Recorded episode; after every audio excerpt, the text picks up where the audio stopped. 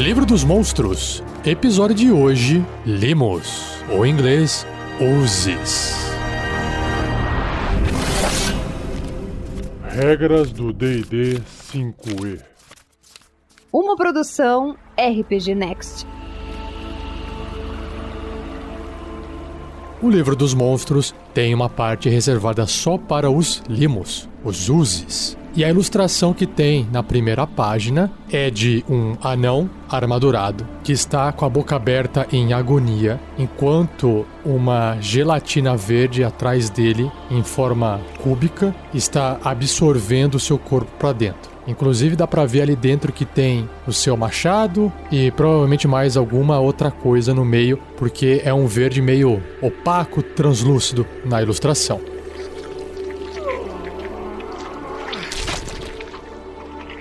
Os limos se desenvolveram no escuro, evitando áreas de luz plena e temperaturas extremas. Eles fluem através do subterrâneo úmido, alimentando-se de qualquer criatura ou objeto que possam dissolver, esgueirando-se pelo chão, escorrendo de paredes e tetos, espalhando-se pelas bordas de poças subterrâneas e espremendo-se através de rachaduras. O primeiro indício que um aventureiro recebe da presença de um limo geralmente é a dor excruciante do seu toque ácido. Os limos são atraídos por movimento e calor. Matéria orgânica nutre-os. E quando as presas são escassas, eles se alimentam de sujeira, fungos e vísceras. Exploradores veteranos sabem que uma passagem imaculadamente limpa é um provável sinal que um limo habita as redondezas. Morte lenta. Um limo mata suas presas devagar. Algumas variedades, como os pudins negros e cubos gelatinosos, engolfam as criaturas para impedi-las escapar. O único ponto positivo dessa morte torturante é que os companheiros da vítima podem vir para resgatá-la antes que seja tarde. Já que nem todo limo digere todo tipo de substância, alguns terão moedas, equipamentos de metal, ossos e outros entulhos suspensos dentro de seus corpos trêmulos. Um limo derrotado pode ser uma fonte rica de tesouros para seus algozes. Servos involuntários. Apesar de um limo não possuir inteligência para se aliar com outras criaturas, aqueles que compreendem a necessidade de alimento de um limo podem atraí-los para um local onde ele possa ser usado por eles. Monstros espertos mantêm limos por perto para defender passagens ou consumir restos. Da mesma forma, um limo pode ser atraído para uma armadilha de fosso, onde seus captores o alimentam regularmente para prevenir que ele venha atrás deles. Criaturas engenhosas colocam tochas e braseiros flamejantes em áreas estratégicas para dissuadir um limo a sair de um túnel ou recinto em particular. Crias de Juibleks. De acordo com o Demonomicon de Igwilv e outras fontes, os limos são fragmentos dispersos ou descendentes do Lorde Demônio Jublex, ou Jubilex. Se isso é verdade ou não, o Lorde Sem Face é um dos poucos seres que pode controlar os limos e imbuir neles um pouco de inteligência. A maior parte do tempo, os limos não têm qualquer senso tático ou de autopreservação. Eles são diretos e previsíveis, atacando e comendo sem astúcia. Sob o controle de Jui Blacks, eles exibem vislumbres de raciocínio e de intenções malignas. Natureza de limo. Um limo não precisa dormir.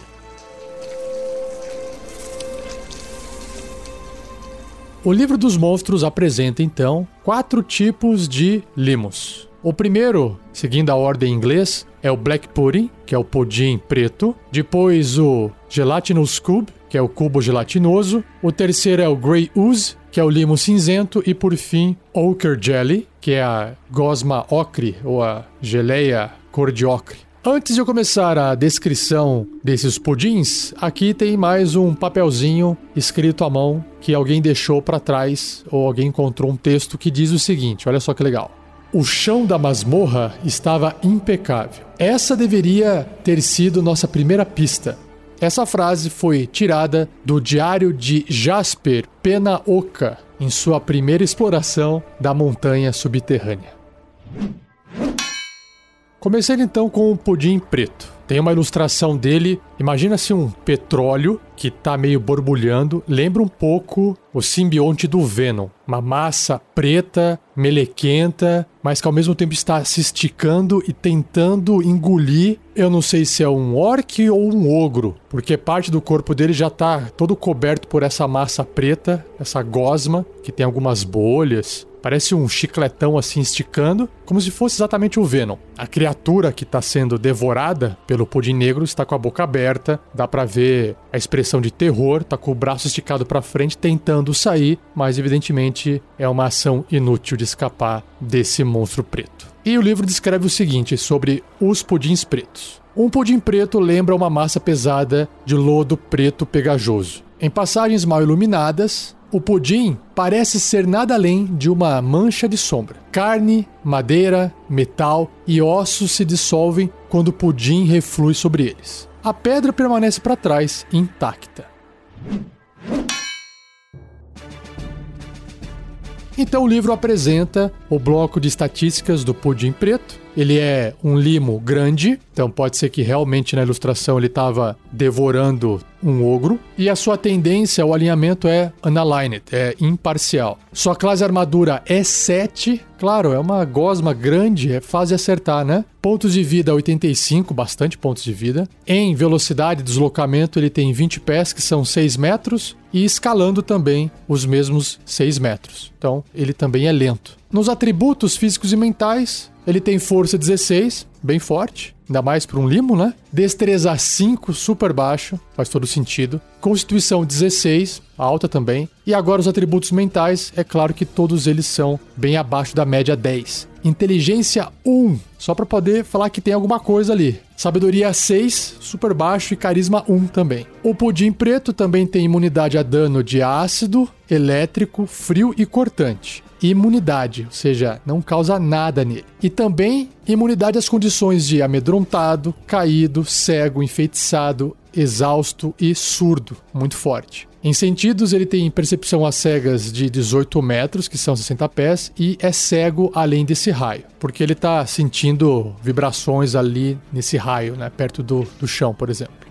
ou até do ar. Sua percepção passiva é 8, não possui nenhum idioma, faz todo sentido, não entende nada. E seu nível de desafio é 4, 1100 pontos de XP. Legal, hein? Fortinho. Aí ele tem três traços. O primeiro é amorfo, o segundo é forma corrosiva e o terceiro é a escalada aracnídea. Amorfo diz que o pudim pode se mover através de um espaço de até uma polegada ou pouquinho mais do que 2,5 centímetros e meio de espessura sem se espremer, sem se espremer, ou seja, normalmente. Se essa passagem for menorzinha, ele vai passar também, só que aí ele vai passar se espremendo. Vãozinho embaixo da porta, fechadura pequenininha, vai vendo o terror. O traço forma corrosiva diz que uma criatura que toque o pudim ou atinja-o com um ataque corpo a corpo a 1,5 metros, ou seja, adjacente, um quadradinho no tabuleiro dele, sofre 4 ou 1d8 de dano de ácido. Qualquer arma não mágica feita de metal ou madeira que atinja o pudim é corroída. Olha que bacana. Só para poder estragar a armadura, a arma dos aventureiros. Após causar dano, a arma sofre uma penalidade permanente e cumulativa de menos um nas jogadas de dano. Ou seja, ainda você consegue manusear a arma normalmente para poder acertar, mas ela tá perdendo o fio, ela tá perdendo alguma coisa que faz ela causar aquele dano maior. Se essa penalidade chegar a menos 5, aí a arma é destruída. Munições não mágicas, feitas de metal ou madeira, que atingirem o pudim, são destruídas depois de causarem dano tipo uma flecha, né? Porque a flecha tem ali uma chance de você dispará-la e ela não quebrar. 50% de chance, se eu não me engano. E aí você até pode recuperar metade das flechas que você disparou, mais ou menos, durante um combate. Nesse caso aqui, se acertou o pudim, um abraço. Por fim, o pudim pode devorar até 5 centímetros ou 2 polegadas de espessura de metal não mágico em uma rodada. É forte, hein? Essa corrosão dele. 5 centímetros de um metal em uma rodada são 6 segundos? Imagina ele passar por isso em 6 segundos, é muito forte. É tipo a baba ácida do Alien. E o último traço, que é a escalada arquinídea, o próprio nome já explica, né? O pudim pode escalar superfícies difíceis, incluindo andar de cabeça para baixo em tetos, sem precisar realizar um teste de habilidade. Anda à vontade em qualquer superfície sólida seja ela difícil ou não. E aí, em ações, ele tem uma só, que é o seu Pseudópide. Ele estica né, a sua forma gosmenta para poder bater. Então, é um ataque corpo a corpo com arma, mais 5 para atingir, alcance ainda adjacente, apesar dele ser grande. Um alvo, se acertar 6 ou 1 d6 mais 3 de dano de contusão, é a pancada, mais 18, nossa, 4 d8 de dano ácido. Faz todo sentido, né? Se ele consegue corroer em uma rodada 5 centímetros de espessura de metal, dá uma pancada é o mínimo esperado aqui. Além disso, uma armadura não mágica vestida pelo alvo é parcialmente dissolvida. Nossa! E sofre uma penalidade cumulativa permanente de menos um na CA que ela oferece. Olha o terror, que bacana. Armadura destruída se a penalidade reduzir a CA dela a 10. É, porque aí você só tem a CA do corpo da pessoa que é é 10, né? Padrão. E aí não faz mais sentido ter uma armadura que tem CA 9, né? Ou seja, ela já foi destruída. Por fim, ela também tem reações. Ou ele, sei lá, ou pudim preto, né? Chamada divisão, essa reação. Ou seja, vai usar quando for a vez de outro personagem no turno, não a vez do Pudim. E diz o seguinte: quando o Pudim preto estiver um tamanho médio ou maior e for alvo de dano elétrico ou cortante, então uma espada, uma magia, o Pudim se divide em duas novas formas. Dois novos pudinzinhos. se tiver pelo menos 10 pontos de vida. Cada pudim tem pontos de vida igual a metade do pudim original, arredondado para baixo. As novas formas, esses novos pedaços de pudim, são uma categoria de tamanho inferior ao do pudim original. Então, ele é grande. Levou ataque cortante ou elétrico, ele se divide em dois médios. Cada um desses dois médios, se levar mais ataque, cortante ou elétrico, se divide em outros dois, só que agora pequeno. E aí ele para de se dividir a partir desse ponto. Fantástico! Esse é o pudim preto.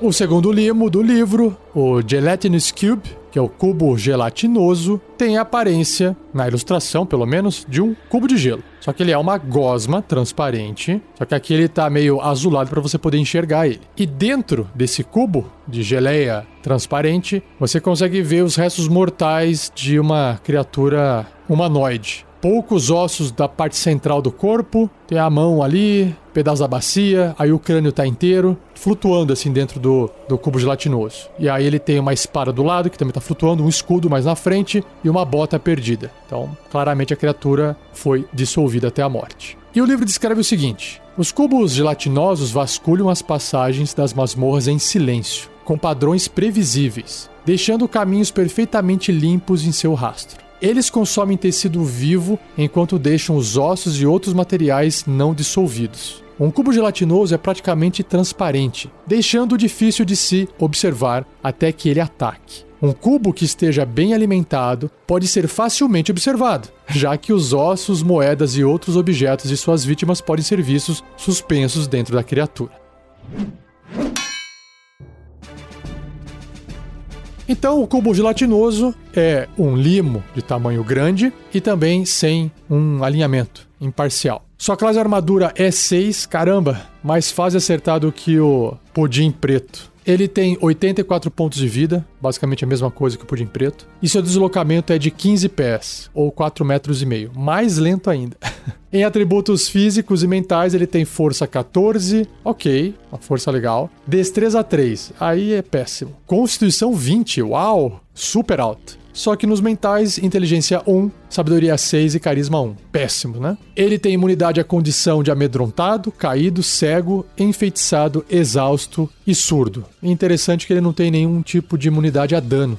Em sentidos, percepção às cegas de 18 metros, 60 pés, e é cego além desse raio, que é o blind sight, né? Percepção passiva de 8, não tem nenhum idioma aqui listado, e seu nível de desafio é 2 ou 450 pontos de experiência. Bacana, tá aí um monstro que dá para ser usado em aventureiros de primeiro nível, né? E aí nos traços da criatura tem dois: cubo de gosma e transparente. O cubo de gosma descreve que o cubo gelatinoso ocupa seu espaço total. Outras criaturas podem entrar no espaço, mas uma criatura que o fizer é alvo do engolfar, que é a ação do cubo, e tem desvantagem no teste de resistência. Ou seja, se quiser atravessar o espaço que o cubo gelatinoso ocupa, vai ter que passar por ele, se não tiver como passar por cima, né? Continuando. As criaturas dentro do cubo podem ver, mas tem cobertura total. Uma criatura a um metro e meio ou adjacente ao cubo pode realizar uma ação para puxar uma criatura ou objeto para fora do cubo, tipo enfiar a mão lá e puxar para fora. Fazer isso requer um teste de força com dificuldade 12, não é tão difícil assim. Só que é claro, se você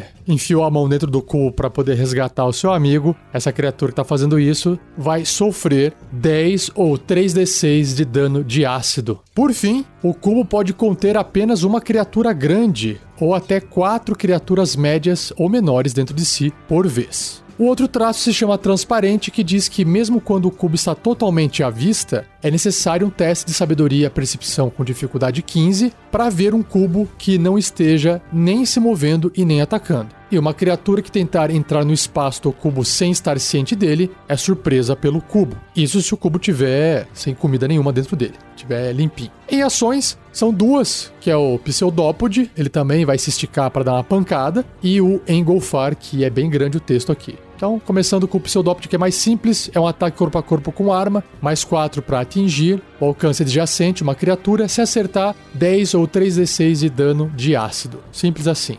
Agora, o engolfar, aí é bacana, ó. O cubo se move até seu deslocamento, que são 4 metros e meio, três quadradinhos só. Enquanto faz isso, ele pode entrar no espaço de uma criatura grande ou menor. Quando o cubo entrar no espaço de uma criatura dessa forma, a criatura deve realizar um teste de resistência de destreza com dificuldade 12. Então ela tem que tentar dar uma esquivada indo para trás, por exemplo. Se for bem sucedida nessa resistência, a criatura pode escolher ser empurrada um metro e meio para trás, ou seja, um quadradinho ali no tabuleiro, cinco pés, ou para o lado do cubo, se não tiver uma parede, por exemplo. Uma criatura que escolha não ser empurrada sofre as consequências de um fracasso no teste de resistência. Qual é? tá aqui, ó. Então, se falhar no teste de resistência, o cubo entra no espaço da criatura e a criatura sofre 10 ou 3d6 de dano de ácido e é engolfada. A criatura engolfada não pode respirar, faz todo sentido, fica impedida e sofre 21 ou 6d6 de dano de ácido no início de cada um dos turnos do cubo. Quando o cubo se mover, a criatura engolfada se moverá com ele. Então, como ela está impedida, ela não consegue sair mais de dentro do cubo. Já era. Que mais que tem aqui? A criatura engolfada pode tentar escapar. Ah, tem uma forma de sair. Usando a ação para realizar um teste de força com dificuldade 22. É como ela se estivesse tentando nadar na geleia, né? Com sucesso, a criatura escapa e entra no espaço à sua escolha até 1,5 metro do cubo. Ou seja, sai do lado de fora adjacente ao cubo. Muito bom.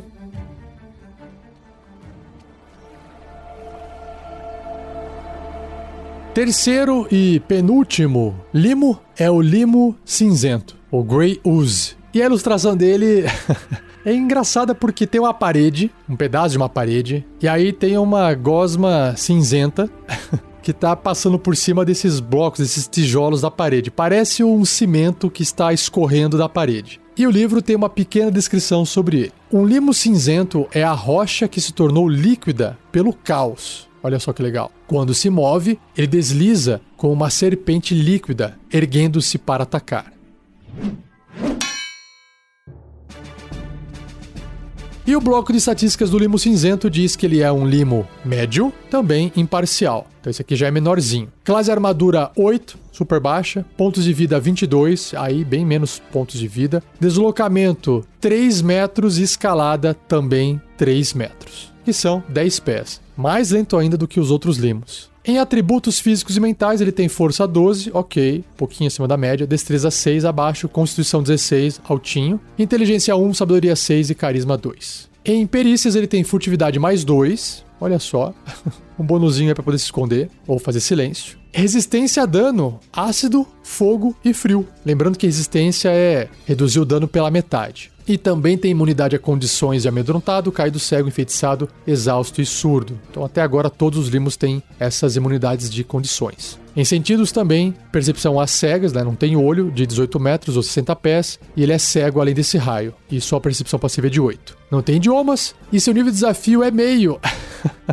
mais fraquinho do que os outros, 100 de XP. E aí ele tem aqui três traços. O amorfo, que é igual o pudim preto, aparência falsa, que isso aqui é novo, e corroer metal, que deve ser parecido com a forma corrosiva do pudim negro, só que um pouco mais específico, menos poderoso. Só para lembrar, então, o amorfo diz que o limo pode se mover através de um espaço de até uma polegada ou 2,5 centímetros, mais ou menos, de espessura sem se espremer. Aparência falsa, enquanto o limo permanecer imóvel, ele é indistinguível de uma poça oleosa ou rocha molhada. Então, se tiver num lugar que é bem sequinho, talvez aquilo meio brilhoso chame atenção. E o corroer metal diz que qualquer arma não mágica feita de metal que atingir o limo é corroída. Após causar dano, a arma sofre uma penalidade permanente de menos 1, que é cumulativa nas jogadas de dano. Se essa penalidade chegar a menos 5, a arma é destruída. Munições não mágicas feitas de metal que atingirem o limo são destruídas depois de causarem dano. E o limo pode devorar até 5 centímetros ou 2 polegadas de espessura de metal não mágico em uma rodada. Então aqui, para lutar contra o limo cinzento, as melhores armas são as armas de madeira, para você não perder pelo menos as armas, né? E claro que em ações ele só tem o pseudópode, ele se estica para poder atacar corpo a corpo, é um ataque de arma, mais 3 para atingir, o alcance é adjacente 1,5m, um alvo se acertar 4 ou um D6 mais 1 de dano de contusão. E aí, claro que tem o ácido, né? Mais 7 ou 2D6 de dano de ácido. E se o alvo estiver vestindo uma armadura de metal não mágica, a armadura é parcialmente corroída e sofre uma penalidade de cumulativa de menos 1, que é permanente, na CA. E se essa armadura chegar com uma CA 10 dessa forma, ela foi destruída. Legal, né? Bacana. Ah, antes de eu passar para o próximo limo, tem um box aqui de regras variante. É uma regra variante chamada limo cinzento psíquico. Olha só. Acho que ao invés de ácido vai ser psíquico. Vamos ver, ó. Um limo cinzento que viva por muito tempo pode evoluir para se tornar mais inteligente e desenvolver uma habilidade psionica limitada. Tais ocorrências são mais comuns nos limos cinzentos que vivem próximos de criaturas psionicas, como os devoradores de mentes, os Mind Flyers, sugerindo que o limo possa sentir e imitar habilidades psionicas. Um limo cinzento psionico possui valor de inteligência 6, ao invés dos seus tradicionais 1.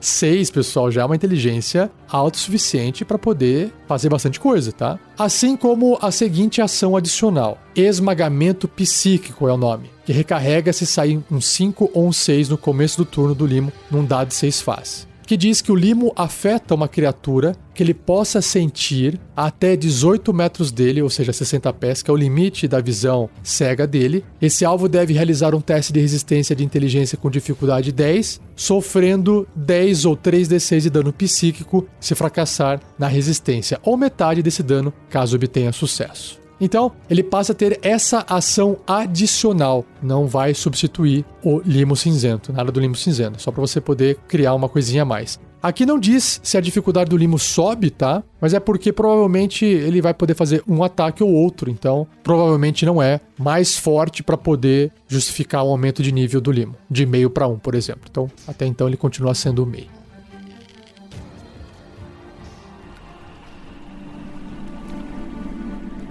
Para fechar, o último limbo do cast é o Ochre Jelly, ou a gosma ocre. A ilustração que tem dela no livro parece um uma espuma, uma meleca amarela, bem densa. Lembra os slimes que o pessoal faz aí na internet. É um amarelo meio esverdeado, lembra um catarrão. Só que é claro que essa gosma tá tentando se esticar com seus pseudópodes. Talvez para poder atacar ou comer alguma vítima. E o livro descreve o seguinte: as gosmas ocre são bolas amareladas que podem deslizar por debaixo de portas e através de rachaduras estreitas para perseguir criaturas e devorá-las. Elas têm esperteza bestial suficiente para evitar grupos grandes de inimigos. Legal. Uma gosma ocre segue a uma distância segura enquanto persegue seu jantar. Ela digere enzimas e dissolve carne rapidamente, mas não produz efeito em substâncias como ossos, madeira e metal.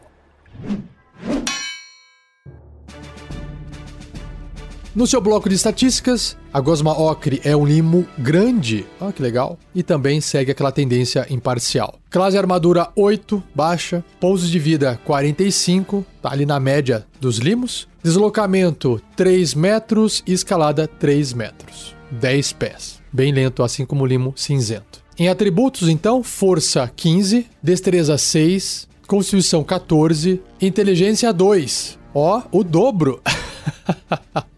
o dobro dos outros limos. Faz todo sentido. É porque os animais geralmente têm inteligência entre 2 e 3, né? Sabedoria 6 e carisma 1. Esse limo ocre tem resistência a dano ácido apenas e imunidade a dano elétrico e cortante. Faz todo sentido, né? Tem como você cortar uma gosma. Imunidade à condição de amedrontado, caído, cego, enfeitiçado, exausto e surdo. Em sentidos, percepção às cegas de 18 metros, ele é cego além desse raio, e percepção passiva de 8. Não tem idiomas e seu nível de desafio é 2, 450 pontos de experiência. Em traços ele tem dois, Amorfo e Escalada Aricnídea, que já foram apresentados aqui, mas só para resumir, Amorfo é aquele que ele pode passar por um espaço sem se espremer, de até 2,5 centímetros, e a Escalada Aricnídea ele pode andar à vontade no teto, na parede, não importa o tipo de superfície. Em ações, ele tem só o Pseudópode, que é um ataque corpo a corpo com arma, mais 4 para atingir adjacente um alvo, se acertar 9 ou 2d6 mais 2 de dano de contusão. E, claro, o ácido, né? 3 ou 1d6 de dano de ácido. E aí ele tem uma reação chamada divisão, da mesma forma que o pudim preto. Quando a gosma estiver no tamanho médio ou maior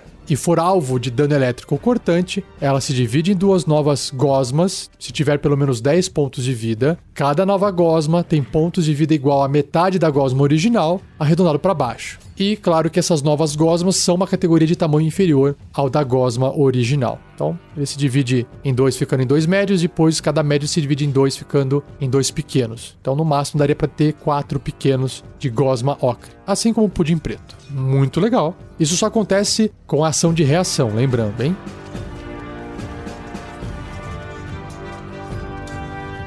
Seja você também um guerreiro ou uma guerreira do bem. Para saber mais, acesse padrim.com.br barra rpgnext ou picpay.me barra rpgnext.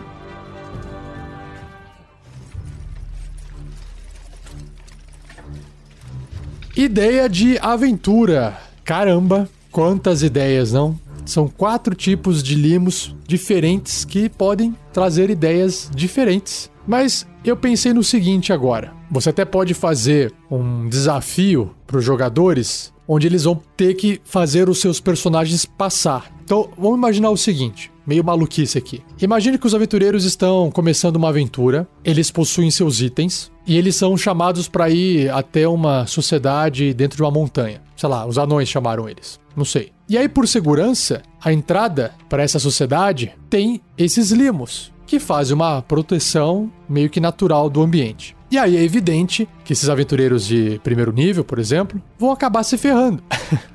Não vão ter arma mágica. Eu colocaria ali um pudim preto para ele poder dissolver qualquer tipo de arma, metal ou de madeira. Então, se alguém chegar perto, vai levar pancada, vai perder a armadura, vai perder a arma, vai perder o escudo. E isso vai trazer um desespero pros jogadores e pros personagens. Mas o mais legal é que esse é um tipo de teste, porque se eles não sobrevivem a essas criaturas, eles também não vão conseguir sobreviver à missão que a sociedade, sei lá, de dentro da montanha ou do subterrâneo vai passar para eles. Então, é uma forma de teste. E claro, eles chegando lá sem as armas, sem as armaduras, o pessoal vai repor isso para eles, porque eles também precisam daquilo para poder completar a missão. E aí quando eles repõem, pode ser que tenha um símbolo diferente, uma outra forma, ou se tinha um clérigo que tinha um escudo com o símbolo do deus dele, por exemplo, Aí alguém vai lá e vai ter que fazer, reproduzir o símbolo. Então já cria uma interação ali, pode criar uma certa, uma, uma, certa rejeição àquela sociedade, mas eles podem explicar: olha, desculpa, mas não tinha como a gente evitar isso. É assim que funciona. É, essa é a única entrada que tem pelo mundo de fora e a gente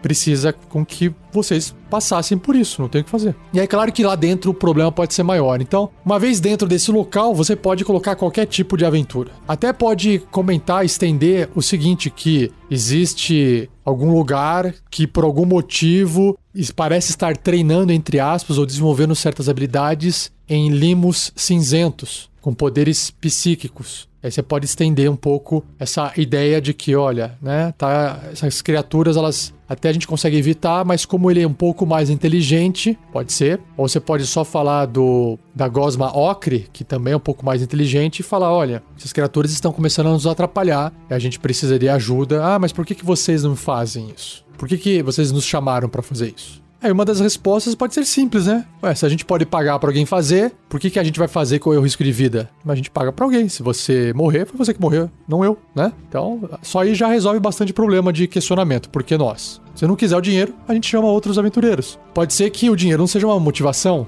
Aí é claro que o mestre tem que ver o passado, o background de cada personagem. Pelo menos um deles fala assim: ó, esse aqui ele vai acabar aceitando. E os outros vão querer ir junto porque são amigos e querem ajudar. E se não quiser ir, tem aventura para aquele personagem, paciência. Você tá aqui para jogar RPG ou fazer o quê?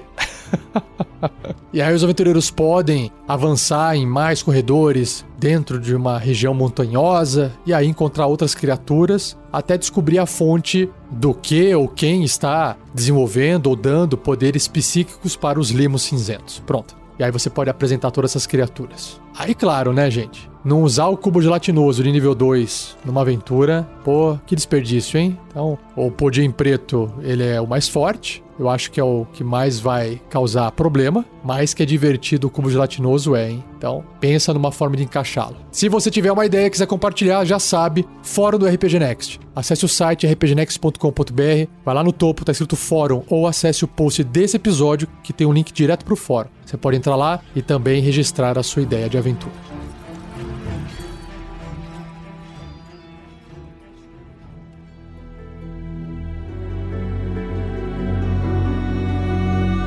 E assim eu encerro mais um episódio do Regras do D&D 5e. Não se esqueça de compartilhar, se estiver ouvindo isso no YouTube, dê um joinha, assine o canal, para quando sair novos conteúdos você poder recebê-los. Agradeça ao editor Gleico Vieira Pereira por mais uma ótima edição. E não se esqueça que no post desse episódio no site do RPG Next tem vários links de afiliados da Amazon e dê uma olhadinha no Core Rulebook Gift Set. É lindo aquilo lá os três livros core principais do D&D quinta edição. Um case maravilhoso que guarda esses três livros, mais o Escuro do Mestre. É um kit. Só tem em inglês. Se você quiser em português, você tem que comprar as versões separadas. Mas tem link para todas as opções lá dentro. O link de afiliado é aquele que você compra o produto através do link e nós do RPG Next ficamos com um pedacinho do valor da sua compra. A Amazon paga pra gente, não é você, tá? O produto para você é o mesmo. A diferença é que a Amazon paga um percentual pra gente. Então, dessa forma você também pode comprar o que você deseja, o que você não tem e ajudar o RPG Next, tá bom? E não perca o próximo episódio onde eu irei apresentar os orcs. Beleza? Então, obrigado, um abraço e até o próximo episódio.